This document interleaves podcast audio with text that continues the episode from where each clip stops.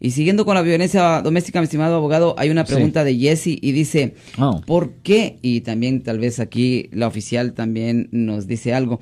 ¿Por qué a mi ex no lo han detenido después de dos años que me atacó? Yo llamé a la policía, me tomaron el reporte, al mes fueron a buscarlo a su casa, luego lo detuvieron por resistencia eh, en el mismo condado, pero nunca ha aparecido nada de lo que yo hice, o sea, él no ha recibido castigo.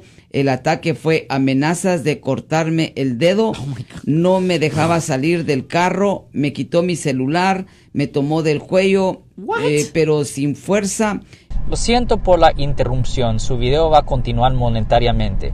Solo voy a mencionar que si usted ha sido acusado por haber cometido cualquier delito aquí en el área de la Bahía Norte, California, por favor no se espere, llame el nuevo teléfono que ven en la pantalla o llame para hacer una cita inmediatamente al 1-800-530-1800. Recuerden, yo soy el abogado Alexander Cross, abogado criminalista aquí en el área de la Bahía Norte, California. Esto pasó en Tulare, eh, Tulare. eh, Tulare, eh, hace dos años y no lo han detenido, dice. Eso es una combinación de cosas. Estamos hablando de, primero, imprisionamiento falso, que es una violación del Código Penal sección 233 236, una felonía, ahorcándola.